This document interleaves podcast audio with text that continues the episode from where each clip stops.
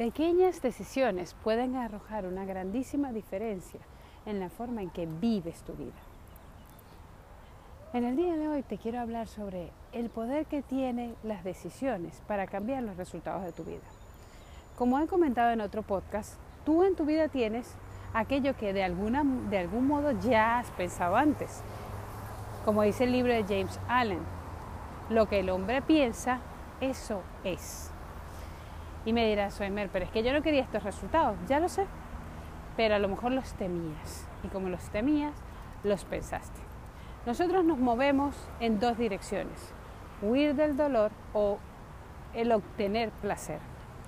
Y en esas dos decisiones, nosotros, en esas dos vías, nosotros tomamos decisiones.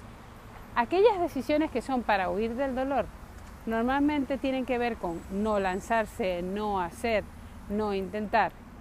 O coger una vía más fácil o una vía más segura. Esas decisiones son las que muchas veces nos traen los resultados que no queremos en nuestra vida.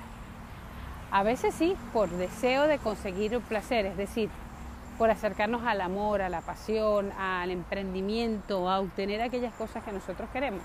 Podemos tomar otras decisiones que van un poco hacia adelante y equivocarnos, sí, pero al menos lo hemos intentado. La mayor parte de las personas que tienen miedo de intentarlo van huyendo por la vida, van reservándose, van guardándose. A mí me gusta como me dijo una vez una persona que me dejó una gran sabia lección, que ante una situación que yo tenía con un hijo que no quería ir a un campamento, se me acercó y me dijo, déjale que vaya, insiste en que vaya. Se acercó a mi hijo y le dijo, ve, porque yo a muchas cosas le he dicho no en la vida, por miedo, por la timidez o por miedo a no estudiar lo suficiente. Y entonces me ahorré muchas cosas, dejé de ir a muchas cosas para luego llegar a esta edad y darme cuenta de que no merecía la pena, que no todo en la vida era estudiar, que no todo en la vida era ser exitoso, sino que había que disfrutar la vida, que había que saborearla, que había que ser amigos, enamorarse, divertirse. Y entonces esa lección a mí me ayudó a entender de que, mira, hay que disfrutar el camino, no solamente la llegada. No solamente se trata, como siempre digo, no se trata de llegar a Santiago y besar el salto, hay que disfrutar el camino a Santiago. En ese camino conoces gente, en ese camino, camino rezas un rosario, ves la naturaleza, te tuerces un pie, te caes, te rompes, cantas unas canciones y todas esas cosas son anécdotas, son anécdotas que te van a permitir contar una vida, narrar una historia, configurar una persona, configurar una biografía personal. Hoy, por ejemplo, mientras iba caminando a casa, podía decidir coger el autobús, ir caminando por las aceras, o podía elegir ir por el medio de la avenida en medio de los árboles. Y es que resulta que sí, que las ciudades están configuradas muchas veces con un paisaje interior, con unos jardines internos que te llevan a caminar más, pero caminas mejor. Porque en vez de ir en medio del ruido de los coches, oyes el cantar de los pájaros o cómo se mueven los árboles.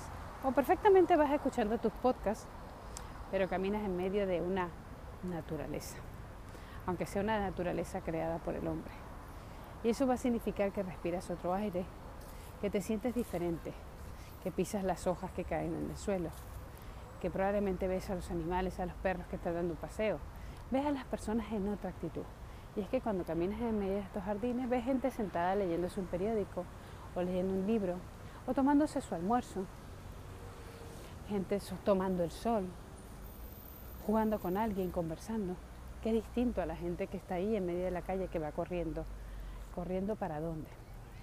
Las pequeñas decisiones que tomas en la vida van a arrojar resultados el día de mañana. Por eso es la pregunta.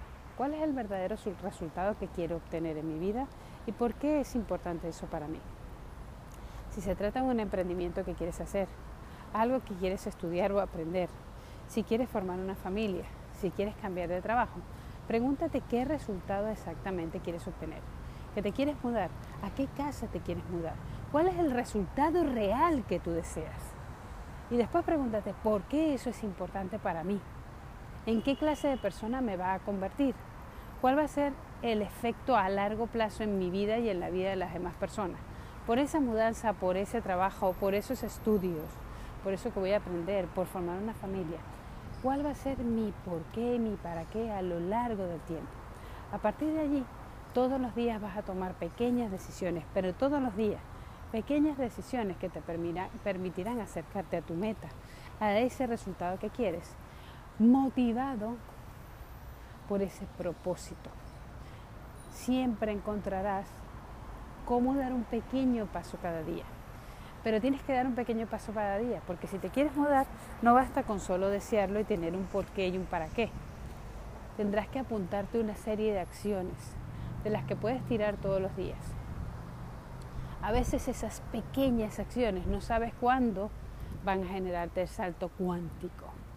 A veces es haber llamado a una persona y decirle, oye, estoy interesada en una casa así esa.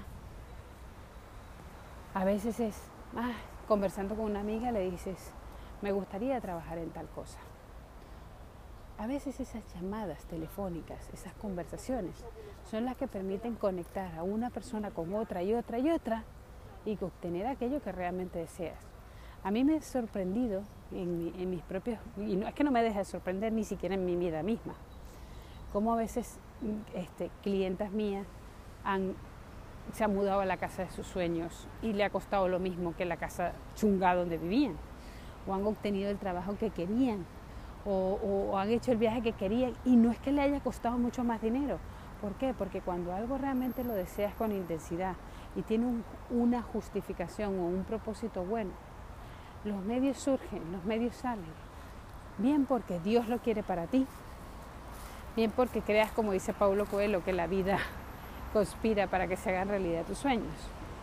O bien porque, como dice la ciencia, tu mente está enfocada y detecta todas las oportunidades que hay a tu alrededor para alcanzar aquello que realmente quieres, para vivir una vida con propósito, para ser feliz.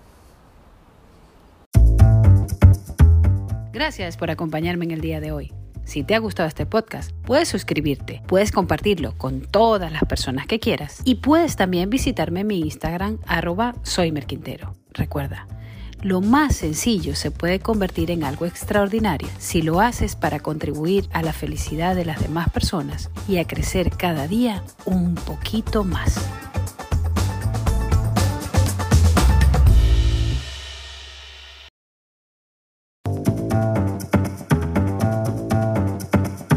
Bienvenidos a una nueva píldora de la mente. Te habla tu coach, soy Merquintero, que en menos de 10 minutos te daré una píldora para tu mente, para conocerla mejor y transformar tu vida, tus relaciones, la forma en que cuidas de ti misma, para conseguir aquello que realmente deseas, para ser dueña de ti.